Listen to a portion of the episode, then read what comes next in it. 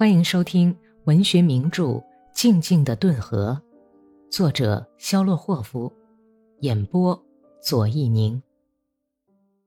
第二百零一集，红军占领了近处的一个村庄，但是又毫未抵抗的退了出去。维申斯克团的三个连和这个炮兵连就在这个村子里住下，惊魂未定的老百姓都藏在家里不敢出来。哥萨克挨家挨户的去寻找食物。格里高利在村外的一户人家门口下了马，走进院子，把马拴在台阶前。主人是个瘦长的、上了年纪的哥萨克，他躺在床上哼哼着，在肮脏的枕头上滚动着像鸟头似的小得出奇的脑袋。病了，格里高利向他问候过，笑了。啊，呃，病。病了，户主人是装病，而且他从格里高利眨个不停的眼神上已经看出，自己的谎话骗不过人。能给哥萨克们吃顿饭吗？格里高利严厉地问。你们有多少人呢？女主人从炉炕边走过来问道。五个人，那就请进来好了。我们有什么，你们就吃什么吧。格里高利跟哥萨克一起吃过饭，就走到街上来。炮兵连完全做好了战斗准备，停在水井旁边，挽马都已经套好，正摇晃着草料袋子，吃进袋里最后的大麦。骑手和炮手们躲在炮弹箱的阴凉里，在大炮旁边，有的坐着，有的躺着休息。有个炮兵两腿交叉，脸朝下睡着了。睡梦中的肩膀直抽搐，起初他大概是躺在阴凉里的，但是太阳把阴影推开，现在太阳就正晒在他那落满草屑、没戴帽子的全发上。马套在宽大的皮马套里，大汗淋漓，冒着黄色泡沫的皮毛闪着亮光。军官和炮手们骑的马都备好鞍子，拴在篱笆上。垂头丧气地蜷起一只前腿，站在那里。浑身尘土、汗流满面的哥萨克们一声不响地在休息。军官们和炮兵连连长背靠在井栏杆上，坐在地上抽烟。离他们不远的地方，有几个哥萨克把腿岔开，像个六角星似的躺在一片枯萎的胭脂菜上。他们拼命从桶里舀酸牛奶喝。偶尔有人往外吐着混在奶里的大麦粒。太阳疯狂地蒸晒着大地，村子几条通往山岗的街道上几乎连个人影子都看不见。哥萨克们躺在谷仓里、板棚檐下、篱笆边和牛蒡花的黄色阴凉里睡觉。没有线鞍子的战马拥挤着站在篱笆旁边，已经被暑热和困倦折磨得无精打采。有个哥萨克骑马走了过去，懒洋洋地把鞭子直举到跟马背一般平，于是街道又重归寂静，静得像草原上的已经被遗忘的大道，而街道上那些漆成绿色的大炮，被行军和骄阳折磨得疲惫不堪，正在熟睡的人们，显得那么偶然，那么多余。格里高利无聊的要命。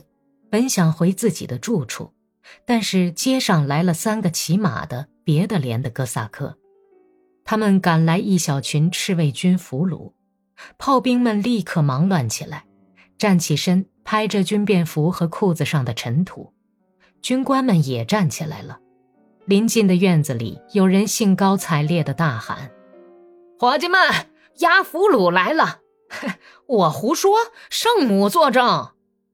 睡眼惺忪的哥萨克们急忙从各家院子里跑出来，俘虏走近了，八个浑身是汗臭、尘土的年轻小伙子，他们立即被团团的围了起来。在哪儿捉到的？炮兵连连长用冷漠的好奇目光打量着俘虏，问道。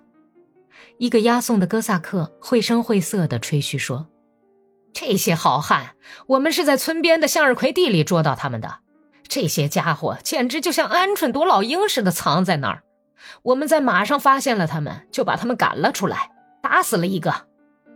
赤卫军吓得挤成一团，显然他们害怕遭到杀害，目光绝望的在哥萨克们的脸上打转。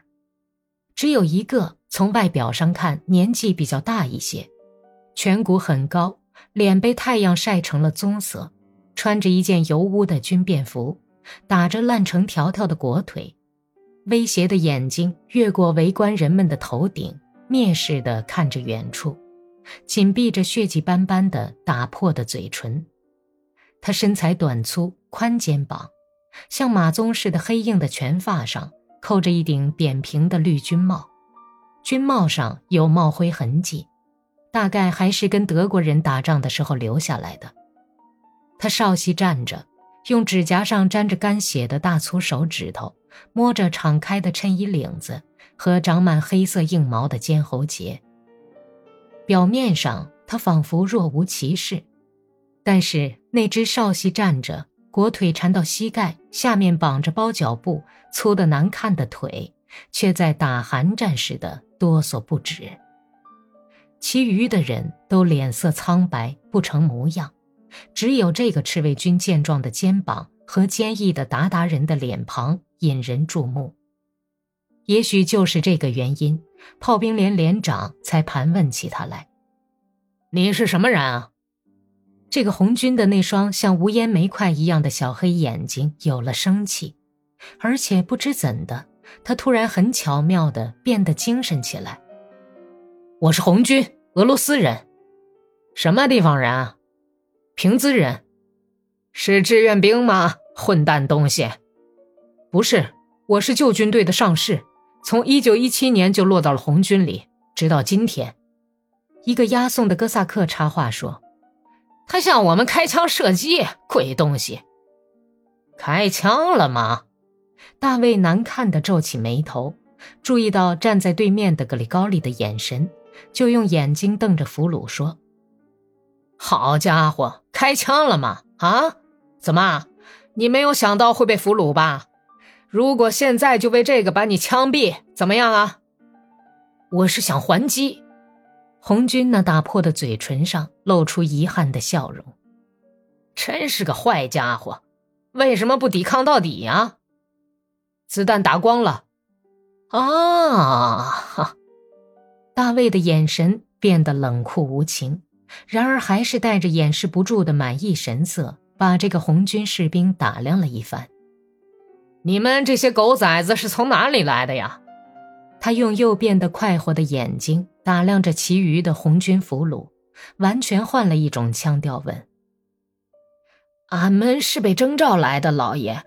俺们是萨拉托夫人，是巴拉绍夫人。”一个身材高大、脖子细长的小伙子伤心地诉苦说：“他不住地眨着眼睛，搔着棕红的头发。”格里高利怀着痛苦的好奇心情，打量着这些穿着保护色军装的年轻小伙子，打量着他们那淳朴的农民脸相和难看的步兵打扮。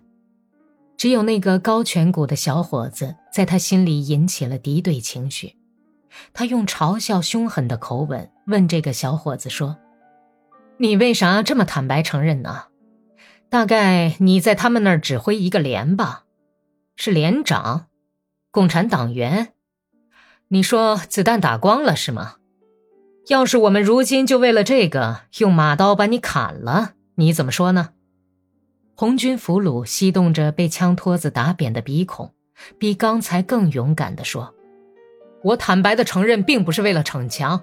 为什么要骗人呢？既然是开过枪，那就坦白承认。我说的对吧？至于说，哼。”你们处死我吧！我本来就没指望你们，哼，会对我发什么善心，否则你们就不成其为哥萨克了。周围的人都大为赞赏的笑了。